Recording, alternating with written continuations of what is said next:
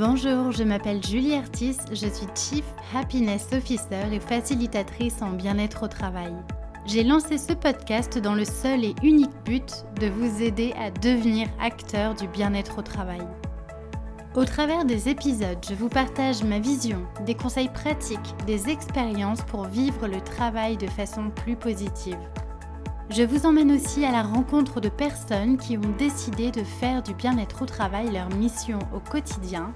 Elles vous partageront leurs clés pour créer un monde du travail plus humain. Enfin, Génération CHO, c'est aussi un podcast qui vous permettra de découvrir le passionnant métier qu'est celui de Chief Happiness Officer, bien loin des clichés du bonheur au travail que l'on voit souvent dans les médias. Génération CHO, c'est un podcast que je publie tous les mardis et vous retrouverez toutes les notes de l'épisode sur mon site julieartiste.com. Pensez à vous abonner pour ne pas rater les nouveaux épisodes. Et si vous venez juste de me rejoindre, alors bienvenue Je vous invite à écouter l'épisode 0 où je me présente un peu plus en détail. Dans ce podcast, mon but est vraiment de vous donner de l'énergie et vous inspirer à passer à l'action. Alors, prêt à faire partie de la génération de ceux qui choisissent le bonheur au travail?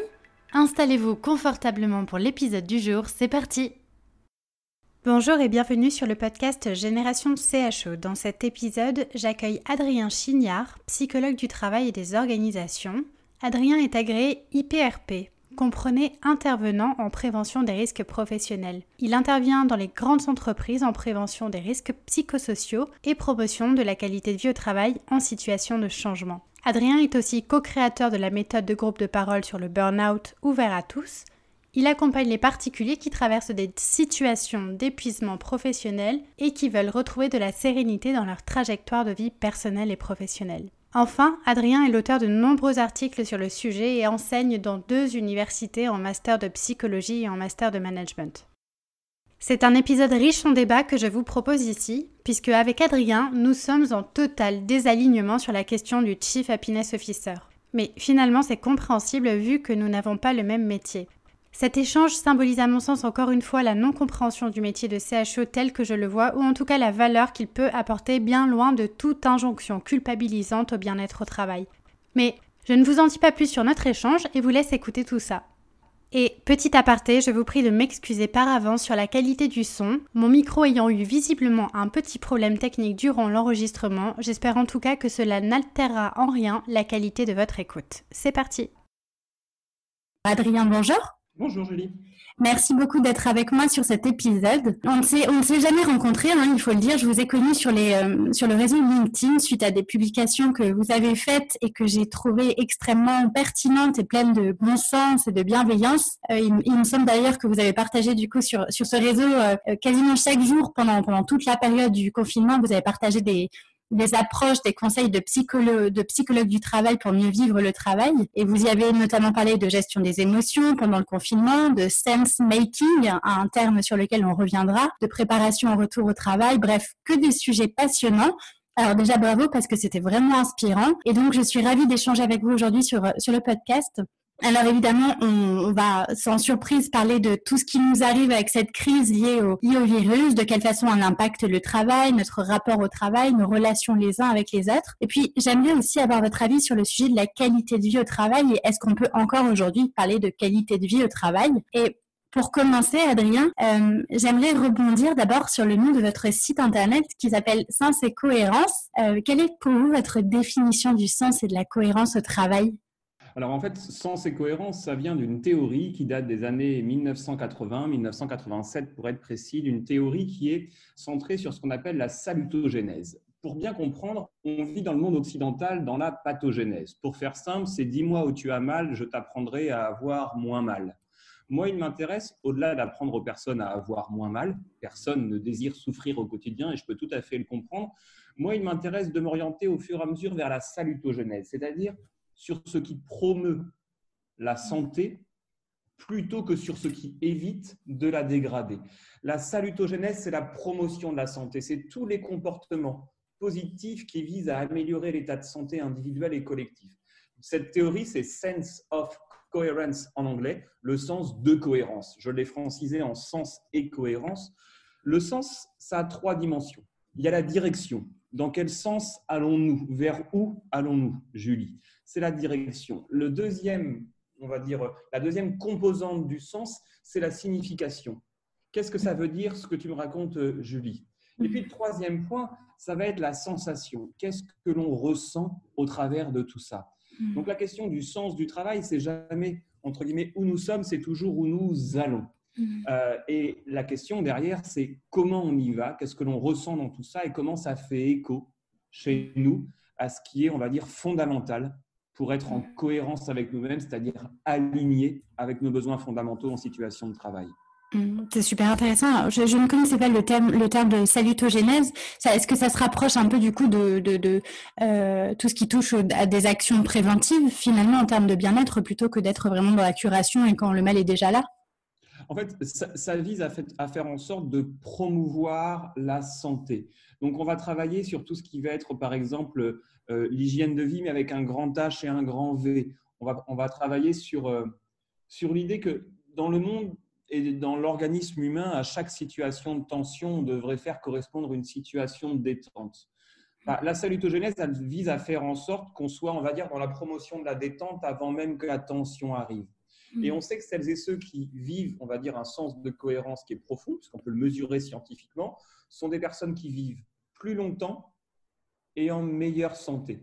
Il ne s'agit pas de rajouter, on va dire, euh, euh, des, années à la vie, mais rajouter aussi de la vie aux années, faire en sorte que son quotidien, le vive de manière beaucoup plus agréable, sereine et en santé.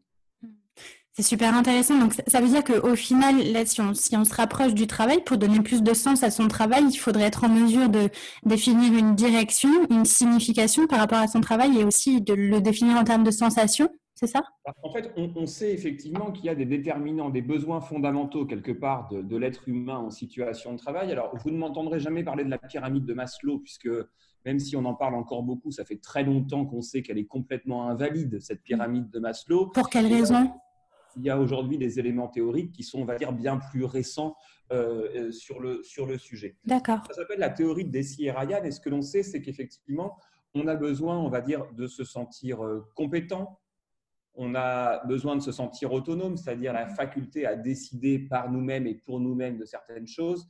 Et on a besoin de liens sociaux de qualité. On fera le lien avec le confinement tout à l'heure, puisque mm. moi, je me suis évertué à dire, et c'est ce que je dis dans toutes mes conférences chaque jour, que le job du manager en ce moment, c'est pas de chercher de la perf. Mm. C'est de chercher, on va dire, à préserver le lien qui nous unit. Mm. Et effectivement, on sait que ces besoins fondamentaux, ce qu'on appelle la théorie de l'autodétermination des et Ryan, mais en lumière qu'on a besoin pour avoir du sens dans ce que l'on fait, être en bonne santé et même être motivé, hein, ce sont des éléments qui sont très corrélés avec la motivation au sens psychologique du terme, on a besoin effectivement de se sentir autonome, compétent et avec des bonnes relations sociales. Si on est en capacité à mobiliser ses facultés en situation de travail, alors le travail restera ce qu'il est depuis, entre guillemets, déjà longtemps, très bon pour la santé. Moi, je travaille dans les risques psychosociaux, Julie, mais je, je, me vertue aussi à dire à mes étudiants et à mes clients que le travail est très, très bon pour la santé. Mm. Toutes choses égales par ailleurs, celles et ceux qui sont en situation de travail sont toujours en meilleure santé que celles et ceux qui sont en situation d'inemploi. Mm. Et puis j'imagine que le travail, il, nourrit, c'est notre identité, un petit peu notre travail, il nourrit finalement euh, notre, notre sentiment d'appartenance, il définit qui on est, donc oui, effectivement, il a une place très très importante. Alors en tout cas, il contribue à définir mm. tout ça, c'est-à-dire que notre travail n'est pas notre identité, puisque notre, notre identité ne se résume pas à notre mm. identité professionnelle, mais c'est une facette de notre identité. Pourquoi j'apporte ce point-là? Parce que celles et ceux qui toute leur vie ont confondu leur carte d'identité et leur carte de visite, hmm. c'est-à-dire celles et ceux pour lesquels le travail a une place trop centrale dans la vie, sont celles et ceux qu'on retrouve juste après leur retraite dans des états dépressifs majeurs. Hmm. À quoi je sers encore quand je ne travaille plus? Hmm. Et c'est la raison pour laquelle tous ces fils qui nous, qui nous relient à la vie, il est important qu'on les multiplie on est, on va dire, une identité professionnelle, une identité de parents, une, identité d'amants, une identité d'enfants, une identité de copains. Enfin, quelles que soient les identités, plus vous allez les multiplier, tous ces fils qui vous, euh, qui vous relient au bonheur, à la satisfaction, euh, au fait de vous sentir pleinement, euh, on va dire, vivant, bah, plus on va les multiplier, plus on sera en situation de sérénité si un jour il y en a un qui se coupe parlons un peu plus justement du, travail et de euh, tout ce qui s'est passé là ces dernières semaines pendant, pendant cette période de confinement qu'on a vécu, la crise, etc. Où est-ce qu'on en est aujourd'hui selon vous de, par rapport au travail? Euh, Est-ce que les gens euh, ressortent de tout ça véritablement épuisés? Est-ce qu'il y a un renouveau? On parle beaucoup de réinvention de soi est-ce que, est-ce que véritablement ça a eu un impact sur la façon dont on vivait le travail et est-ce que ça a un impact du coup sur la qualité de vie au travail? Alors, ça a un impact très profond et très puissant. Euh, premièrement, il n'y a pas un impact, il y a des impacts. Et on parlera tout à l'heure du sense-making, Julie, mais mmh. euh, il y a une singularité des vécus du confinement. Euh, on a certaines personnes qui ont été confinées avec femmes et enfants un congélateur plein, un barbecue, du charbon, une bouteille de rosé au frais sur l'île, on va dire, de Noirmoutier. Mm. Ceux-là ont probablement vécu, avec une bonne connexion Internet, un confinement plutôt agréable et serein. D'autres ont été enfermés euh, dans une grande ville, dans un petit appartement, euh, sans extérieur, à devoir faire l'école à ses enfants tous les jours avec monsieur ou madame qui travaillent dans la pièce d'à côté. Et ceux-là encore ont vécu un confinement différent. Et puis enfin, on a toutes celles et ceux qui sont restés produire dans nos usines, qui ont été, on va dire, sur le devant de la scène productive française et qui ont, eux, dû se confronter à des situations qui étaient aussi des situations délicates. Ça ne veut pas forcément dire que ce sont eux qui l'ont le plus mal vécu. Hein. Hmm. Ce n'est pas ce que je suis en train de dire. Parce qu'ils ont eu un sentiment d'utilité extrêmement important d'après ce que je vois dans mes consultations. Hmm. Euh, on a eu une singularité des vécus. Et ce que moi je vois, en tout cas ce que j'entends, c'est que beaucoup ressortent euh, particulièrement fatigués de cette situation. Mais nécessairement parce qu'il a fallu s'adapter à quelque chose de nouveau et tout comme dans les changements en entreprise, on sait que quand ils sont trop fréquents, on crée ce qu'on appelle un change fatigue, c'est-à-dire une fatigabilité du corps humain et du corps social pour s'adapter au changement. Parce qu'à chaque fois qu'on s'adapte à quelque chose, Julie, ça nous consomme du temps et de l'énergie. Mmh. Et là, on a dû consommer beaucoup d'énergie pour travailler à distance, maintenir un semblant de performance, via en plus des outils qui sont des outils fatigants, que sont euh, Teams, Zoom ou quoi que ce soit, en tout cas les outils distanciés. On a eu beaucoup plus de facteurs de risque de l'isolement, de la charge mentale, de la charge du travail, un blurring, c'est-à-dire un déséquilibre vie pro, vie perso. Mm. Donc, on a eu beaucoup plus de facteurs de risque et beaucoup moins de facteurs de protection. Le soutien social, c'est beaucoup plus compliqué à distance. Donc, effectivement, on le voit partout, la deuxième vague sera psychologique, mais en fait, je dis presque une bêtise en disant ça, parce que je mets un futur alors que je devrais mettre un présent. La mm. deuxième vague, elle est psychologique et nous, on la sent déjà. Est-ce que vous avez observé, par exemple, un, accroissement de, de euh, des burn-out, de tous les syndromes liés à l'épuisement professionnel, de façon générale? euh, En tout cas, ce que moi j'ai pu voir, j'ai pu, pu, rencontrer, on va dire, l'accroissement des burn-in. Les burn-in, c'est l'antichambre du burn-out, c'est l'étape zéro. Euh, accroissement du burn-out, je ne sais pas encore le dire parce que la période est trop courte pour pouvoir mmh. calculer les burn-out et ça serait, on va dire, irresponsable de ma part de poser des diagnostics brutaux comme ça. En revanche, euh, les précipitants du burn-out, hein, les six facteurs organisationnels dont on sait qu'ils précipitent le burn-out, le manque de contrôle, la charge de travail, le sentiment d'injustice, le délitement des relations, la perte du sens ou le conflit de valeurs, enfin, nos six dimensions qui vont précipiter les burn-out en situation de travail, elles sont concrètement très présentes et co-présentes, c'est-à-dire présentes en même temps en ce moment et depuis au moins un mois et demi, deux mois. Donc, euh, on s'attend, nous, à une vague, on va dire, euh, de, troubles psychosociaux considérables. Mais moi, je le vois déjà dans les troubles anxieux, par exemple. Je mhm. vois une explosion des troubles anxieux dans les entreprises dans lesquelles je travaille. Est-ce qu'il y a des clés justement pour les personnes qui nous écoutent et qui font face euh, à, ces troubles et cet épuisement de peut-être euh, se raccrocher à quelque chose pour euh, vivre toute cette période de façon un peu plus bah, Moi, j'ai toujours tendance à dire qu'il y a toujours trois éléments qui nous permettent de savoir où on en est. C'est ma fameuse règle des trois I. Est-ce que je suis très irritable? Est-ce que je m'isole de plus en plus? Et est-ce que j'ai l'impression d'être de plus en plus instable? Si tel est le cas, la première des choses à faire, c'est d'aller chez votre médecin faire le mm. point sur le sujet, puisque si effectivement c'est un burn-out, la seule façon d'y répondre, ça sera un arrêt de travail dans un premier temps, une mm. mesure de protection en faveur du salarié. Euh, on, peut être fatigué. Fatigué, on se repose. Un burn-out, c'est pas de la fatigue, hein, c'est autre chose et c'est un, d'une autre ampleur et c'est un autre phénomène qu'une simple fatigue. Donc mm. c'est la raison pour laquelle euh, la première des choses, c'est de vous protéger, de prendre soin de vous. Et pour ça, il faut vous retirer un petit peu d'un environnement de travail qui est devenu ponctuellement toxique pour vous. Et donc, le premier réflexe en situation de burn-out, c'est d'aller voir son médecin. Hmm. Alors durant toute cette période aussi, ça a été, euh, c'est le manager qui a eu un rôle clé aussi, et je pense qu'il a dû euh, faire preuve énormément d'adaptation, de résilience et se réinventer un petit peu dans sa posture. Euh, vous, vous, abordiez du coup dans vos diverses publications la notion de sense making et notamment par rapport au profil des managers. Est-ce que vous pouvez nous en dire un peu plus? En fait, le sense making, c'est l'idée que l'être humain a besoin de comprendre le monde et de percevoir le monde comme étant cohérent et maîtrisable. Donc on a besoin, on va dire, de relire notre histoire a posteriori pour lui trouver une forme de sens. Sense making, c'est la création du sens a posteriori. C'est inéluctable et on va en avoir besoin. On en a déjà besoin. C'est la raison pour laquelle le sense making, c'est très corrélé, on va dire, euh, c'est plus de bien-être, c'est moins de détresse psychologique, c'est moins de stress, plus d'engagement, moins de turnover. En fait, c'est corrélé avec tout ce qu'on aurait envie de trouver en situation de travail pour restaurer de la performance durable. Le rôle du manager, et moi j'identifie quatre types de managers en ce moment, j'ai dit trois sur LinkedIn, mais parce que j'en gardais un quatrième pour, euh, pour, pour la suite. Euh, on va avoir des managers qui vont être, on va dire, plutôt des agressifs. C'est-à-dire, euh, les agressifs, ils vont être dans l'antipathie, ils vont être dans la négation de ce qu'a vécu autrui. C'est celui qui va dire, fini de se tourner les pouces, maintenant on retourne bosser. Mm. Déconsidérant les trajectoires individuelles de celles et ceux qui ne se sont pas du tout tourné les pouces et qui, au contraire, ont bossé pendant tout ce moment-là.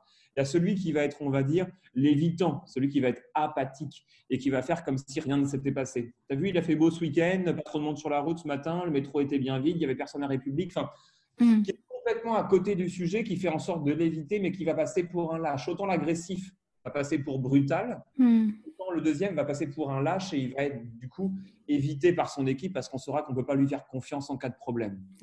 On va en avoir un troisième type qui va être plutôt celui qu'on va appeler l'intrusif. C'est que lui, il est sympathique. C'est qu'il pose des questions qui sont complètement déplacées en situation de travail.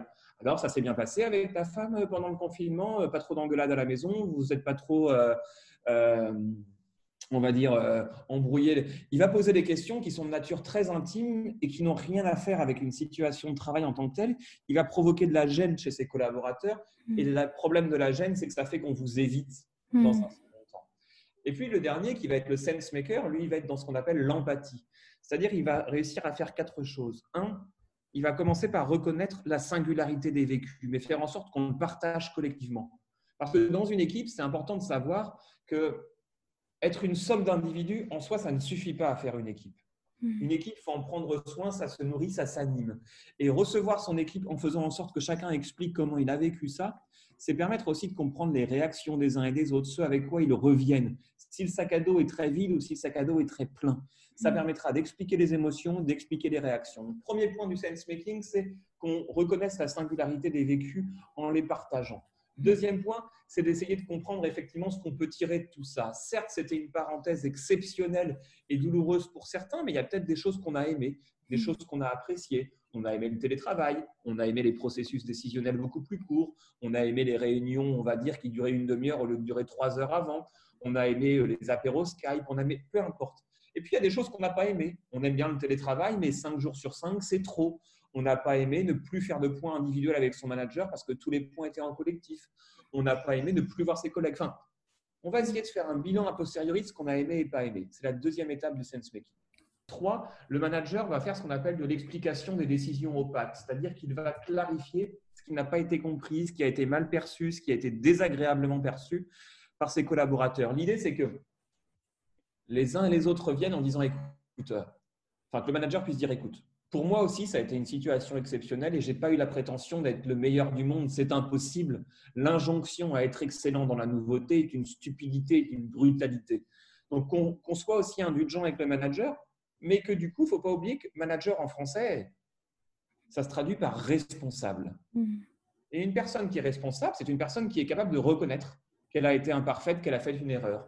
Donc la troisième étape du sense making, c'est le manager qui va expliquer les décisions incomprises et si jamais il a commis les gros impairs, qu'il soit en capacité à formuler des excuses et à s'expliquer. Un manager qui ne sait pas formuler des excuses n'est pas un manager parce qu'il n'est pas un responsable. Quatrième point, eh ben, c'est de se dire, on a tiré des leçons de tout ça en équipe. Essayons de prendre deux, trois idées nouvelles qui nous permettent d'améliorer durablement notre, notre performance. L'idée pour qu'il y ait du sense making, c'est qu'on sache retirer du positif et qu'il transforme, au sens où il fasse évoluer nos pratiques quotidiennes pour être plus performants en santé ou en sérénité, appelez ça comme vous voulez. Vous avez les quatre étapes du self-maker.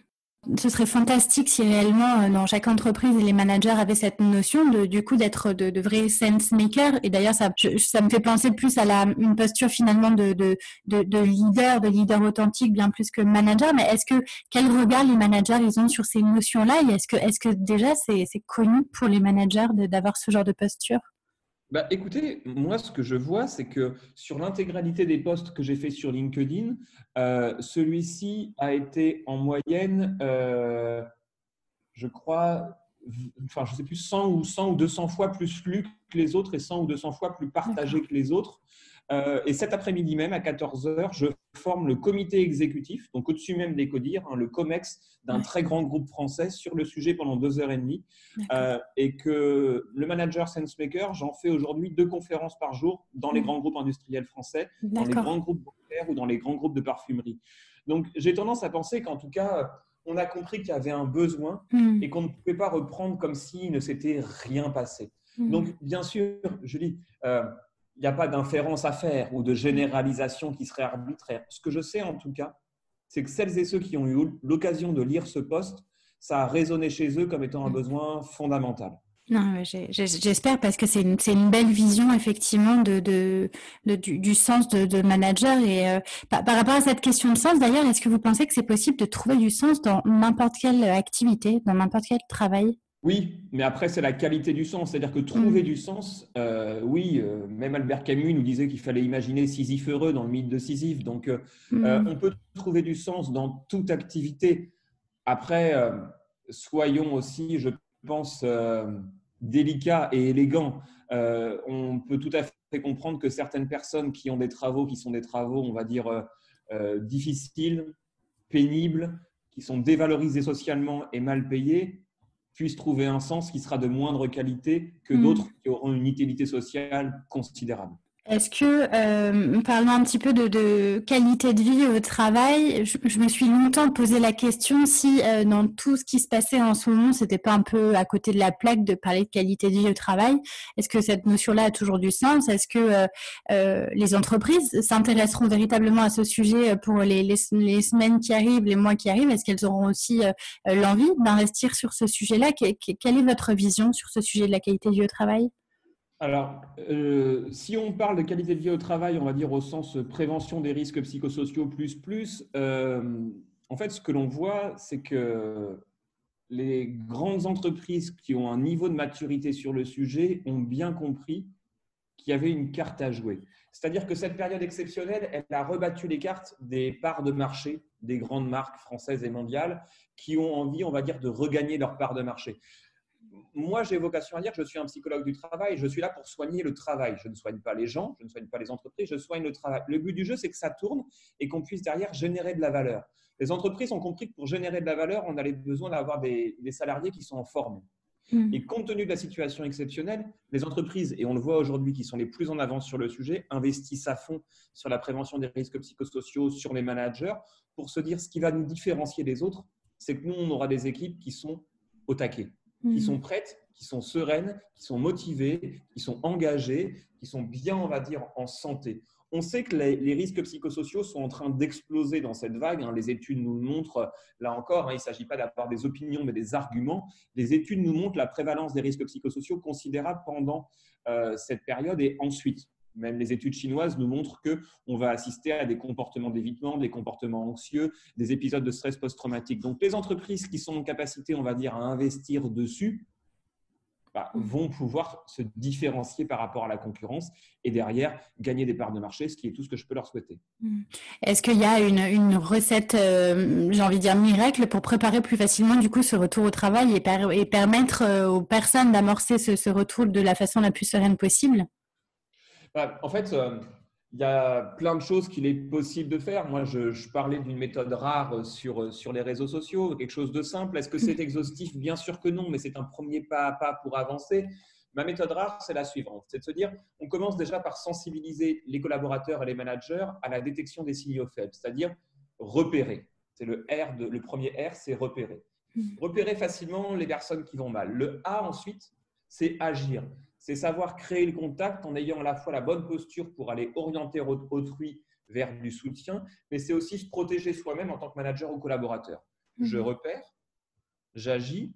Ensuite, on peut prévenir, on est dans véritablement la salutogénèse plutôt que la pathogénèse. On peut donner une reconnaissance et des formes particulières de reconnaissance en ce moment pour faire en sorte, on va dire, d'amoindrir les niveaux de stress, d'amoindrir les niveaux de détresse psychologique et de générer, on va dire, davantage de bien-être.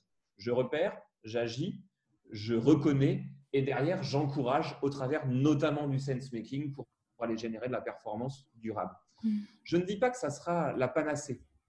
Mais il n'y a pas de panacée en ce moment. L'idée, c'est pas de faire le mieux. L'idée, c'est de faire le moins mal possible compte tenu de cette situation exceptionnelle. Et moi, je vois déjà des entreprises dans lesquelles c'est reparti et ça repart plutôt bien. Est-ce que vous avez l'impression que euh, on va continuer à maintenir ce lien les uns avec les autres et à, à les nourrir de façon positive? Je ne sais pas.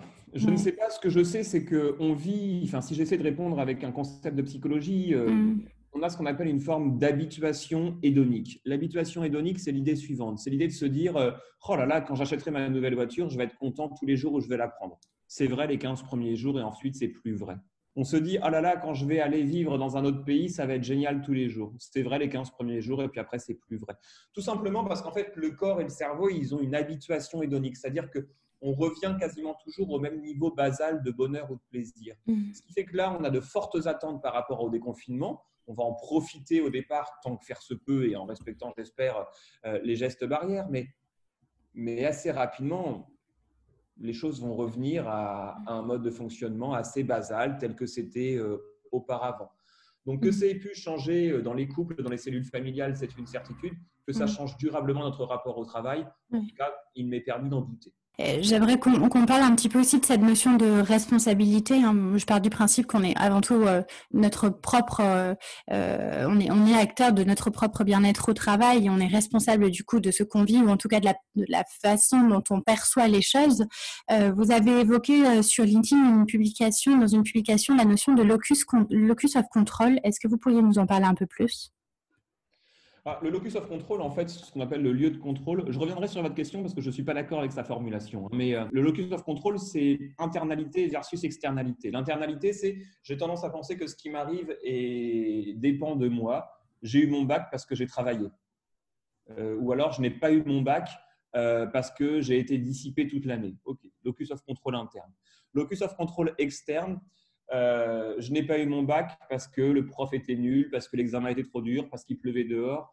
En fait, c'est l'idée qu'on va attribuer à ce qui nous arrive dans la vie, aux événements de vie, une responsabilité qui nous appartient ou une responsabilité, on va dire, qui appartient euh, au hasard, euh, au destin, à la providence, peu importe. Ce que, je, trouve, dommageable dans votre question, dans sa formulation, alors vous, le dites et vous êtes honnête, hein, vous dites je pars du principe que pars du principe qu'on est responsable de notre bien-être au travail. Et si je jouais les psychologues, je dirais, j'aimerais savoir ce qui vous amène à penser ça.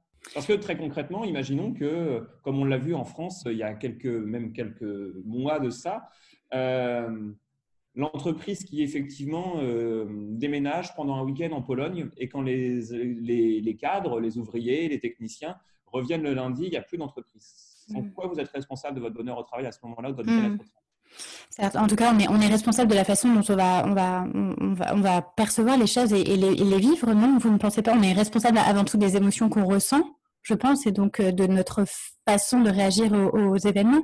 Bah, psychologiquement, je ne suis pas d'accord avec vous. C'est-à-dire que, un, premièrement, on est responsable des émotions qu'on ressent. Euh, oui et non, encore une fois, si vous descendez dans la rue tout à l'heure et que vous voyez quelqu'un, euh, on va dire, lapider une fillette, je ne suis pas sûr que vous, aurez l'impression d'être responsable de l'émotion que vous ressentez. Alors, vous mm. pourriez me dire à juste titre, Adrien, euh, l'émotion qu'on ressent, euh, elle est la conséquence d'une interprétation qu'on fait du monde. Et l'interprétation mm. d'une situation, euh, elle dépend de nous. Oui, partiellement, mais partiellement. Je ne dis pas que vous avez tort, je dis que votre, votre argument, il est abusivement généralisateur nous ayons une part de responsabilité, c'est une certitude. D'ailleurs, le droit vous donne tort. Euh, en situation de travail, on parle bien des situations de travail, hein. je ne parle pas des sujets qui sont périphériques, je n'ai pas de légitimité à en parler. Mais en situation de travail, c'est l'article 41-21 du Code du travail qui met en lumière qu'il euh, y a une responsabilité de l'employeur sur la prévention, on va dire en tout cas une obligation de sécurité de résultat euh, sur la santé physique et mentale de ses collaborateurs. Donc, il y a une notion de responsabilité partagée C'est une... Ah oui, mais il y a une hmm. différence entre ça et ce que vous disiez tout à l'heure. J'entends bien. Et la responsabilité, elle est partagée, mais elle incombe toujours d'abord à celui qui est en position de pouvoir. Dans hmm. une famille, si un enfant fait une bêtise, bah, il y a un lien de subordination, il y a un lien d'autorité et de pouvoir. D'ailleurs, c'est la raison pour laquelle la responsabilité légale ou pénale n'est pas la même si vous avez 6 ans que si vous en avez 36. Et on, reviendra, parce que c'est la raison pour laquelle, euh, sur le métier de, de CHO, on sera probablement, on va dire, désaligné dans nos regards, mais c'est pas grave, c'est intéressant d'avoir, mm. euh, on va dire, des opinions qui sont désalignées. Euh, mais l'injonction à être acteur de son bien-être en pleine responsabilité, me paraît moi brutale et violente. Euh, oui, après, effectivement, sur, la, sur la formulation, je vous rejoins sur le fait qu'il y a, il y a une, une co-responsabilité sur ce sujet du bien-être au travail. Et effectivement, euh, une personne qui est dans, une, dans un environnement professionnel euh, qui ne lui convient pas, elle n'a pas forcément la possibilité de d'agir sur des événements, on va dire, externes. En revanche, de ma vision, elle a, elle a en tout cas la possibilité de réajuster la façon dont elle va vivre les choses et de décider si oui ou non elle choisit de subir plutôt que d'être acteur de ce qu'elle vit. Là encore, je, ne partage pas parce que ça revient à culpabiliser la victime. Et c'est la raison pour laquelle, effectivement, j'ai tendance à penser que ce, le, dogme que vous posez, puisqu'il s'agit d'un dogme, que le dogme que vous posez, euh, il n'est que d'une apparente bienveillance et que mm. le fond est un fond de brutalité. Pourquoi, pourquoi, la, pourquoi la culpabiliser alors que justement l'idée c'est de lui dire qu'elle elle a les clés pour, pour changer les choses si elle le souhaite parce qu'elle peut réellement prendre les rênes de, de sa vie professionnelle Donc en quoi c'est la, la raison pour laquelle je dis que c'est d'une grande brutalité. Parce que ça veut dire que celui qui souffre, en fait, euh, il n'a pas envie de changer. Tu as les clés, tu pourrais, mais tu veux pas. Moi, j'ai euh, dans les personnes que je reçois euh, des personnes qui ont, enfin, qui ont perdu un collègue, des personnes qui ont perdu un bras, des mm. personnes qui se sont faites euh, licencier, des personnes qui ont été violées, des mm. personnes qui ont été humiliées, des personnes qui ont fait preuve de, enfin, qui ont fait l'objet, on va dire, de racisme, mm. euh, mais violent, avec des passages à tabac, des personnes qui ont été poignardées. Et effectivement, quand ces personnes sont en situation d'état dépressif majeur, aller leur dire, bah, écoute, tu as les clés, fais un effort, c'est quelque chose qui est d'une brutalité considérable. C'est la raison pour laquelle, mais euh, mais parce que ce sur quoi on va dire on a un, désaccord, c'est une question de représentation, mais parce mm. qu'on n'a pas le même métier non plus. Mm. C'est la, la, raison pour laquelle on a des représentations du monde qui sont différentes. Mm. Et moi, je n'ai pas vocation à dire que la mienne prévaut sur la vôtre. Ce n'est pas du tout le contenu de mon message. Je dis simplement que si on tire le fil de la vôtre, il me semble qu'elle est que d'une apparente bienveillance parce qu'elle finit par dire aux personnes, si tu ne, si tu ne vas pas mieux, c'est ta responsabilité.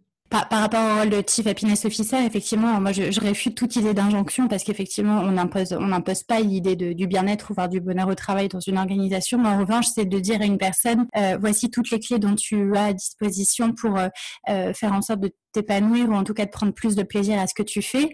Euh, maintenant, c'est tu, tu, je, je, te propose et tu disposes, mais en, en, aucun cas imposé. Euh, et c'est en, en, ça que pour moi la personne, elle reste quand même. Alors effectivement, dans, dans les situations que vous évoquez, qui sont quand même très très sensibles et, euh, et très graves euh, de d'expériences vécues, effectivement là c'est compliqué de dire à la personne tu, tu es acteur de, tu es responsable de ce que tu vis et de ce que tu ressens. Mais dans une certaine mesure, j'ai envie de penser que euh, on a d'autres choix que de subir ce, ce, ce qu'on vit à une, à une, certaine mesure et dans des situations professionnelles effectivement qui sont pas non plus euh, très très gravissimes.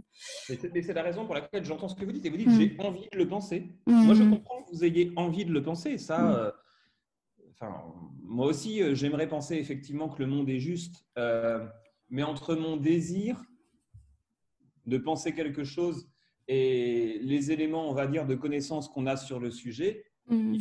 et je suis d'accord avec vous, c'est parfois malheureux, un écart. Et je mm. comprends votre envie de le penser, mais en tout cas, ma pratique et les éléments théoriques m'amènent à penser que ça n'est qu'un désir qui ne, enfin, qui ne, qui ne s'ancre pas tout à fait sur une réalité. Mm. Et justement, votre vision par rapport au métier de Chief Happiness Officer, c'est quoi?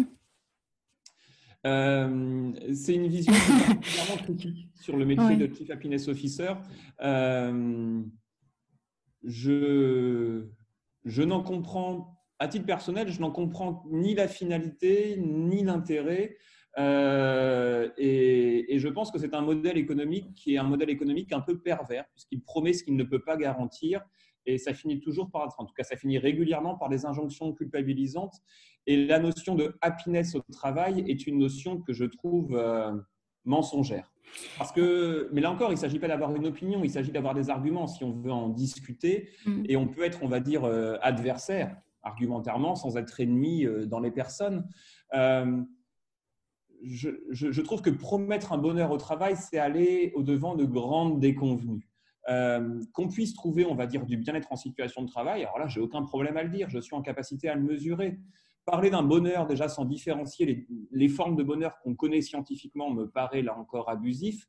Euh, et, il me semble que ce sont plus des artisans de l'enrôlement du désir du salarié en faveur, on va dire, de comportements productivistes. Mais à la limite, si on se le dit, c'est pas grave. Moi, j'ai pas de problème à ce qu'on se dise, euh, on veut donner, on va dire, euh, des trucs un peu fun pour que les gens aient davantage envie de bosser et de produire. Si on se le dit, c'est pas grave. Mais parler de Chief Happiness Officer, il me semble que dans le titre en soi, il y a déjà un argumentaire mensonger. Est-ce que, est que pour vous, c'est quand même pas essentiel qu'il y ait une personne au sein d'une entreprise qui se préoccupe de, la santé justement des collaborateurs et de, de, leur expérience de travail et s'assure que tout se passe dans les bonnes conditions? Alors, surtout pas. C'est-à-dire que je pense que c'est un mode de fonctionnement qui est déresponsabilisant. Euh, mm. premièrement, il me semble que, et c'est dans le droit d'ailleurs, hein, pas, là c'est pas, pas marketing, c'est le droit, c'est-à-dire que on a tous une responsabilité par rapport à ça, c'est dans le droit du travail, on a tous une responsabilité, et dans le droit tout court, hein, la non-assistance à personne en danger, ça existe même en situation de travail, donc on devrait tous être en capacité à se montrer responsable de ce qui se passe autour de nous, c'est la tâche du manager, du RH, du collaborateur.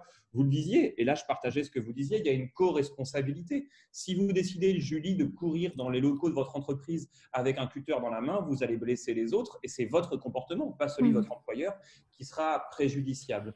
Donc de, focaliser euh, un sujet qui est un sujet, on va dire, aussi, euh, aussi vaporeux euh, sur, sur une personne ça me paraît déresponsabilisant pour les autres. Et deuxièmement, si on se parle de conditions de travail et de santé au travail, je ne vois pas en quoi les, les, Chief Happiness Officers ont la moindre compétence sur le sujet, puisque de ce que j'ai pu lire, parce que j'ai lu pas mal d'études dessus, j'ai trouvé assez intéressantes d'ailleurs, euh, la plupart de ces personnes-là viennent d'un monde dans lequel elles n'ont aucune compétence spécifique sur le sujet. Se parler de santé, ça nécessite d'avoir été formé en santé, ce qui n'est pas le cas des Chief Happiness Officers. Parler des conditions de travail, ça nécessite d'avoir été formé sur le sujet, parce que c'est un vrai domaine qui mm. nécessite des savoirs spécifiques. Euh, et là encore, quand on vient de l'événementiel, quand on vient du marketing, quand on vient de la com, en fait, on n'a aucune vocation à faire ça. Moi, je ne me prétends pas chirurgien. Enfin, si vous me demandiez, Adrien, il faut m'opérer, je vous garantis que vous, auriez, vous iriez au-devant de grandes déconvenues, Julie. Hein, parce que... après, oui, après, je, trouve que là, sur le, le, le sujet des compétences, euh, vous, Enfin, pour moi, il y a, y a, pas mal de généralisations qui sont faites parce que il y a énormément de personnes qui euh, ont quand même des bagages en qualité de vie au travail ou en, risque psychosociaux et qui ont aussi ce rôle-là. Euh, malheureusement, euh, c'est vrai que bien souvent, l'image qui est dépeinte dans tout ce qu'on peut lire sur le, le, métier de Chief Happiness Officer se limite exclusivement à des rôles de convivialité, de cohésion d'équipe, etc. En, en, revanche, pour moi, ça, ça me paraît important d'avoir quelqu'un non pas qui est responsable effectivement si on, traduit l'acronyme Chief Happiness Officer, ça voudrait dire qu'une personne est responsable de ce sujet. Moi, je vois pas du tout le CHO comme une personne qui est responsable du, bonheur des autres, hein, mais plutôt comme une personne qui va être en charge d'impulser la dynamique, comme on impulse euh, une dynamique commerciale, une dynamique RH, une dynamique marketing, enfin une dynamique sur n'importe quel projet, et qui va faire en sorte justement de faire prendre conscience à chacun que ce sujet du bien-être au travail est une co-responsabilité et de proposer justement des outils aux personnes pour se, prendre en main en fait à leur tour ce sujet-là. Mais, Je vais reprendre votre formulation de tout à l'heure. J'aimerais y croire aussi, mais j'ai une question pour vous que je vous retourne. Qu'est-ce qui vous amène à dire que beaucoup de personnes ont un bagage en qualité de vie au travail et si oui, lequel ont un risque psychosociaux? Parce que moi, quand j'ai mm. vu les statistiques qui étaient fournies par notamment, je crois que c'était la fabrique Spinoza, ça mm. montre qu'au contraire, c'est une infime minorité des CHO mais quand je dis une infime, euh, il faudrait reprendre les statistiques et je vous laisserai le soin de le faire si vous le souhaitez.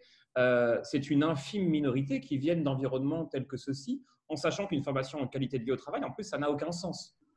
C'est-à-dire qu'il n'y a rien dans les formations QVT. Soit on se parle de personnes qui ont effectivement des titres ou des diplômes qui vont avec, mais une formation QVT, on peut faire deux jours euh, dans un centre de formation et se dire expert de la QVT. Donc moi, j'aimerais que, hmm. J'aimerais savoir si ce que vous me dites, c'est une opinion ou un argument. Si c'est un argument, j'ai besoin de savoir sur quoi il est fondé. Sinon, c'est une opinion et vous avez le droit de l'avoir. Elle vous appartient et, je la respecte en tant que telle. Mais en revanche, elle ne sera pas de nature à me convaincre parce qu'elle sera pour moi sourcée par rien. Oui, après, c'est, disons qu'un Chief Happiness Officer, pour moi, aujourd'hui, c'est très compliqué de comptabiliser véritablement les compétences d'un CHO, euh, sachant qu'il y a encore assez peu de postes à 100% de personnes qui sont dédiées à ce poste-là et qui, bien souvent, sont un volet supplémentaire à un poste initial. Euh, il y a énormément de personnes euh, du coup que, que, je, que je connais, avec qui j'ai travaillé sur ce sujet de la qualité du travail, qui ont par exemple euh, une dimension RH euh, très prononcée et qui ont euh, des, des, des, bagages assez solides dans tout ce qui touche aux ressources humaines. Ouais. Je, ne, je ne nie pas, on va dire, la diversité de vos expériences. Ça, je veux tout à fait bien vous croire. simplement, je ne peux pas raisonner à partir d'un exemple. Ça n'aurait mmh. pas de sens. Mmh. moi, j'enseigne dans trois universités j'essaie de me dire si je fonde un avis, j'essaie de le mm. fonder sur les ressources qui sont à ma disposition. Mm. La seule étude que j'ai vue qui est reconnue par les CHO montre qu'effectivement, les origines professionnelles et les compétences détenues sont des compétences, on va dire, qui sont, comme vous disiez, alors à la limite de team building. Mais, pourquoi pas Et c'est très bien. Enfin, moi, j'ai mm. aucun problème avec ça. Il faut du team building, c'est important, c'est agréable, enfin, de convivialité. Et, là encore, euh, tant mieux. Enfin, moi, j'ai aucun problème avec ça. Au contraire, c'est très bien que des personnes fassent ce genre de choses. Hmm. Mais qu'on me dise que ça, c'est un déterminant du bonheur, hein, si être chaud, c'est bonheur au travail. Alors, c'est pas que je ne le crois pas, c'est que je sais que c'est faux. c'est pour ça que je trouve que c'est un discours mensonger, qu'on ne peut pas inventer des, causalités. Hmm. Des causalités, euh, il faut être en capacité à argumenter ou à prouver le contenu de son discours. Et là, hmm. le contenu de, son, de, ce discours, il est très clairement bullshit. Euh, et c'est ça qui est problématique pour moi. Deuxième point par rapport à ce que vous disiez, vous parliez d'engagement. J'ai été hyper surpris. J'ai fait des posts sur l'engagement. Alors, j'ai eu effectivement plein de CHO justement qui sont venus interagir dessus et qui me disaient qu'ils travaillaient à fond sur l'engagement et qui ne connaissaient pas les différentes formes d'engagement au travail ni les déterminants de l'engagement au travail. Mm. Alors, vous pourriez me dire, Adrien, à juste titre, vous raisonnez à partir d'un exemple, alors vous pouvez me dire qu'il ne faut pas le faire. Vous gagneriez un point parce que vous avez raison sur le sujet, vous auriez raison. Mais il me semble que quand on se parle de thématiques qui sont des thématiques, on va dire, qui ont été étudiées scientifiquement par les sciences humaines, ou sociales, si vous voulez, il serait intéressant de les maîtriser avant de les mettre en place. Encore une fois, moi, j'ai toujours l'habitude de dire à mes clients, je suis un garçon monocompétent. Je ne sais faire qu'une seule chose, la prévention des RPS slash promotion de la QVT. Si vous me demandez de vous faire une stratégie marketing, je suis nul. Mm. Je suis absolument nul. Mais la différence, c'est que je ne prétends pas être bon.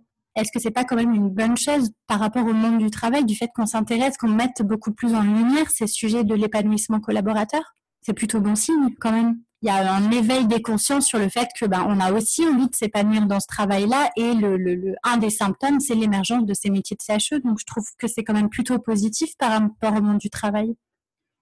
Je, je, comprends votre regard que je ne partage pas. Euh, mm. Je pense qu'il y avait déjà tout un tas de dispositifs pour faire en sorte que le travail, on va dire, ne nuise pas à la santé.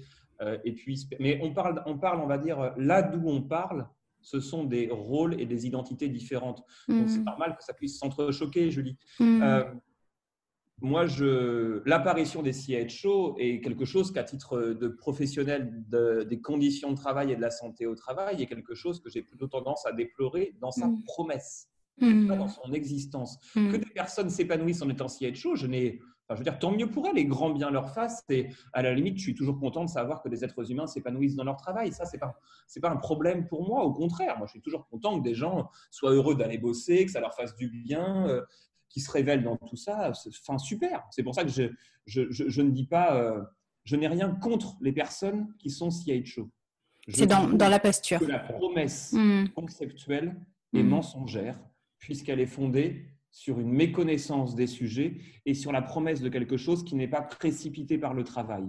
C'est tout. Est-ce que, est que ce métier-là, il n'émerge pas aussi parce que finalement, euh, les, les, services RH et les managers qui auraient aussi un petit peu ce rôle d'accompagner les personnes dans leur propre euh, développement et épanouissement n'ont pas le temps de le faire véritablement? Je ne saurais pas répondre à la question parce que je n'ai pas de données sur le sujet. C'est hmm. possible, mais si c'est le cas, c'est d'une infinie tristesse. Parce que si un manager n'a pas le temps de se préoccuper de ses collaborateurs, alors ce n'est pas un manager, c'est une boîte aux lettres. Oui. Est-ce que justement la, fonction de manager aussi, elle peut pas être un petit peu décriée, euh, puisque peut-être un, grand nombre de managers sont managers parce que ça a été une évolution de carrière, mais n'ont pas véritablement été formés à être compétents en tant que manager? Si, si c'est très mm. juste ce que vous dites, c'est-à-dire qu'à la fois l'évolution, on va dire, euh, parce que les années sont là ou parce qu'on était très bon techniquement. Et c'est pas parce qu'on était un très bon technicien ou parce qu'on est là depuis très longtemps qu'on est un bon manager. Et effectivement, euh, euh, un bon manager, ça s'apprend. En tout cas, ça peut se développer. Ce sont des aptitudes et des compétences et des savoirs qui peuvent, on va dire, se, développer et qui est la nécessité d'un accompagnement des personnes pour mieux manager. Ça, c'est une certitude que je veux mm. partager avec vous. C'est pour ça que sur, la, sur votre définition du, du, sense, du sense maker, euh, c'est vrai que ce serait, ce serait fantastique si les managers euh, avaient euh, connaissance de cette posture-là et si chacun des managers pouvait l'avoir. Et peut-être que si c'était le cas, on n'aurait pas besoin d'ailleurs de Chief Happiness Officer, je ne sais pas, mais... Pour vous faire une confession qui va plutôt dans le sens de ce que vous dites, on m'a demandé sur LinkedIn et on m'a demandé ensuite dans mon, dans mon entreprise si je pouvais aller animer des ateliers sense making dans les équipes et j'ai dit mm. bien sûr que non pour quelle raison C'est au manager d'aller faire le sense making avec son équipe. Hmm. Moi, je suis là pour aider les managers à, mettre en place, on va dire, la méthode, lui hmm. apprendre la méthode. Mais c'est pas à moi d'aller prendre la lumière à sa place. C'est pas à moi d'aller faire à sa place le sense making. En revanche, ma responsabilité, c'est d'aider les personnes à être autonomes et surtout pas hétéronomes. C'est pour ça que créer une fonction de CHO me paraît être une hérésie d'un point de vue comportemental. Parce qu'on va fabriquer de l'hétéronomie, de la dépendance aux autres. Or, on sait que l'autonomie, c'est un facteur générateur de santé et de bien-être. Donc, la fonction même de centraliser sur une personne va générer une contradiction par rapport au bien-être. C'est la raison pour laquelle je dis que la promesse est mensongère. Mais là où je dis que je suis d'accord avec vous, c'est que moi-même, j'ai conscience de la limite de ce que je fais. Et en tant que psychologue du travail, déontologiquement, je ne vais pas aller animer les ateliers sense-making, mais je vais permettre au manager d'être autonome pour le faire avec ses propres équipes. Hmm. En tout cas, on peut jamais, enfin, on ne devrait jamais, je vais parler au conditionnel, même si ce n'est pas hmm. très bien pour un psychologue, on ne devrait jamais reporter sur autrui, on va dire, euh, ou sur un prestataire comme moi je le suis, euh, la prise en charge, le care, le, soin qu'on devrait apporter à ses salariés. Hmm. Je, pense qu'il est quand même essentiel euh, pour les pour les personnes euh, pour, les personnes qui, qui, travaillent de, de, quand même être sensibilisées euh, autant que possible sur comment arriver à mieux se connaître pour connaître ses propres leviers de motivation, comment arriver à, mieux communiquer avec les autres, comment arriver à mieux collaborer avec les autres. Tout ça, c'est des c'est des notions finalement si on fait pas l'effort soi-même de s'y intéresser. moi, c'est un ça que crois au rôle de CHO parce qu'il est aussi là pour finalement sensibiliser les, les personnes euh, dans un environnement professionnel, les sensibiliser à ce sujet-là. Et si c'est pas le CHO, ça pourrait être le rôle du, du RH ou du manager, mais euh, est-ce que vous pensez pas que c'est quand même hyper important d'avoir quelqu'un euh, qui, qui puisse... Je pense qu'il n'a pas la légitimité pour le faire. Je ne mmh. vais pas vous faire l'offense de vous poser la question, mais mmh.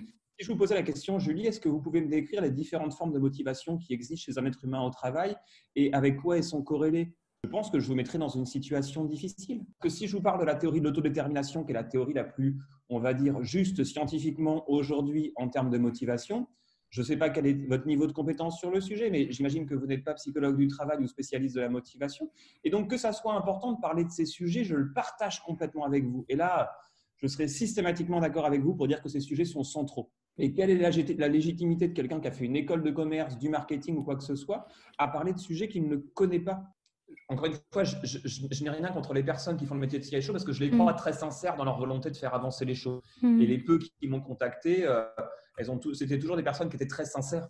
Après, la question, c'est est-ce que la sincérité, l'enthousiasme suffit. Suffit, j'entends. Mais non, non, mais votre votre regard est très est très intéressant et c'est vrai que le j'entends que ce rôle-là soit très critiquable sous bien des aspects. Euh, en tout cas, tel que je le vois, pour moi, il y a, y a aucune y a aucune déjà injonction sur le sujet du bonheur au travail. Euh, j'entends aussi le fait qu'on ne puisse pas forcément parler de bonheur qui est, qui peut être euh, complètement différent de, du bien-être au travail. En tout cas, moi, j'essaie de faire en sorte de dépoussiérer un petit peu ce rôle-là en faisant prendre conscience aussi aux entreprises qu'elles peuvent aussi se reposer sur une personne euh, en interne qui va être aussi en charge d'accorder plus de considération aux personnes, plus d'attention, plus d'écoute euh, quand le manager ou le, le, responsable RH n'a pas le temps de le faire. C'est la raison pour laquelle j'ai accepté votre interview. Euh, c'est vous êtes la seule CHO dont j'ai accepté l'interview parce que j'ai vu un peu ce que vous faisiez et vous m'aviez l'air particulièrement ouverte sur ces sujets-là. Et parce que moi, je pense que justement, avoir des débats contradictoires, c'est ça aussi qui nous fait cheminer. Mmh. C'est-à-dire que même si on va dire des, une, position qui est différente de la vôtre, l'argumentaire qui est le vôtre, il me fait cheminer aussi. C'est-à-dire mmh. que à moi aussi de balayer devant ma porte et de ne pas être dogmatique dans le regard mmh. que j'ai. Mais c'est important d'avoir des, débats, on va dire, qui ne soient pas uniquement des débats sur lesquels on est tous d'accord dès le départ. Parce oui, clairement. ça crée ce que les psychologues appellent un biais de confirmation d'hypothèse. Mmh, on vient se renforcer chacun euh, dans la conviction qu'on avait au départ. Alors, c'est agréable. Mais si vous avez lu un de mes articles qui est sorti sur My Happy Job il n'y a pas longtemps, la QVT ne doit pas être agréable. Parce qu'en fait, c'est faire une confusion des genres et une confusion des concepts. Mm. Ce qui est agréable n'est pas forcément sain, mm. et ce qui est sain n'est pas forcément agréable. Or, la santé, c'est ce qui reste de la QVT quand on a éteint la lumière. Euh, imaginons que moi, je veuille euh, tous les jours me nourrir uniquement de chorizo, de chocobon et de fromage euh, du Cantal. Ça serait hyper agréable parce que j'adore mm. ça. Mm. Est-ce que vous pourriez sereinement me dire que c'est sain? Bien sûr que non. En parallèle de ça, imaginons que chaque jour, j'ai envie de me lever à 5 heures du matin pour aller faire 45 minutes de footing, qui pleut, qui neige ou qui vente.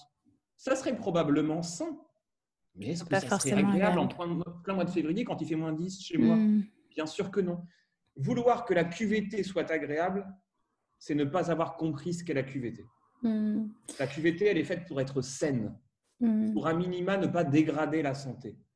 Je ne dis pas qu'elle doit être désagréable, mais je dis que faire, on va dire, du premier horizon de la QVT l'agréabilité, c'est se tromper dans la conception même de ce qu'est la QVT. Et c'est ce que j'enseigne dans trois universités, c'est ce que j'explique systématiquement à mes étudiants.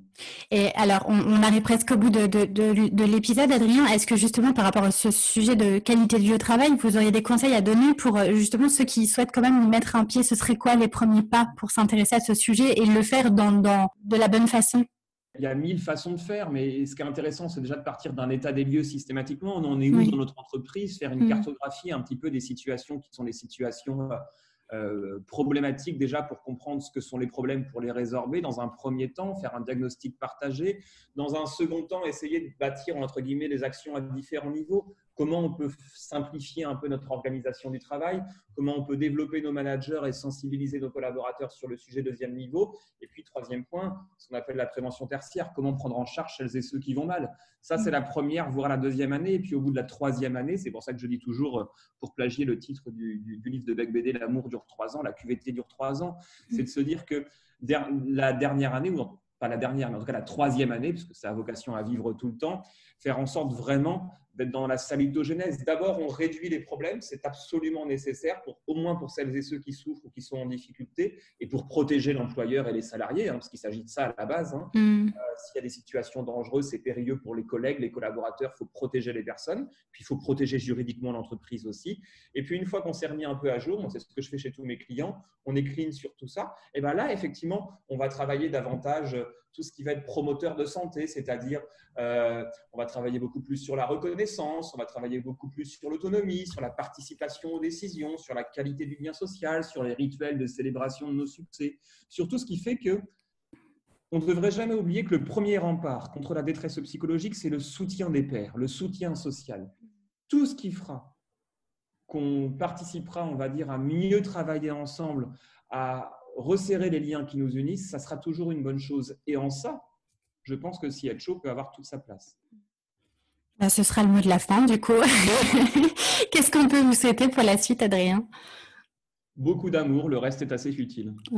Merci beaucoup pour cet échange. effectivement, on n'était pas d'accord sur tout, mais c'est super intéressant de, pouvoir débattre sur, sur ce sujet-là. Alors, encore un grand merci d'avoir pris le temps pour, pour ce podcast, Adrien. Et puis écoutez, merci beaucoup Julie aussi de, votre ouverture à mes arguments parce que j'ai je, conscience qu'ils peuvent être un petit peu dérangeants ou pas faciles à entendre compte tenu de la position qu'est la vôtre. J'ai été un peu taquin parce que mm. je me suis senti suffisamment en confiance avec vous, on va dire, pour pouvoir l'être. Et je ne sais pas quelle est, on va dire, votre origine professionnelle et comment vous êtes devenu CHO, mais en tout cas, force est de constater que vous avez de réelles facultés d'écoute euh, et de capacité à, mettre en mots le contenu de votre pensée. Et de ça, vous pouvez être à la fois fier et satisfait. Eh bien, j'apprécie. Merci beaucoup le compliment. C'est gentil. et euh, en tout cas, bon, c'est toujours intéressant de débattre. Et je pense que quand on euh, est impliqué dans le rôle de CHO, il faut aussi se, se, préparer à faire, faire réponse, en tout cas, aux objections et aux réticences par rapport à ce métier. Donc, je pense que c'est c'était intéressant en tout cas d'avoir votre point de vue là-dessus. Merci beaucoup, Adrien. Merci beaucoup à vous. Je vous souhaite le meilleur pour la suite. Merci. Et pour ceux qui nous écoutent, je vous dis à très bientôt pour un nouvel épisode de Génération CHO. Voilà, c'est tout pour aujourd'hui. Mille merci d'avoir écouté jusque-là. Une dernière petite chose avant de nous quitter. Si le podcast vous plaît et que vous voulez m'aider à le faire connaître, alors je vous invite à me laisser un petit mot doux en commentaire à me mettre 5 étoiles sur iTunes ou encore à le partager sur vos réseaux. Si vous souhaitez me contacter, me poser des questions ou me donner vos feedbacks, vraiment n'hésitez pas, je serai ravie de vous lire et de vous répondre. Vous pourrez retrouver les notes de cet épisode sur mon site internet julieartiste.com et je vous donne aussi rendez-vous sur Instagram sous le pseudonyme Génération CHO pour partager davantage autour de ce passionnant sujet du bien-être au travail. Encore merci et à très vite pour un nouvel épisode.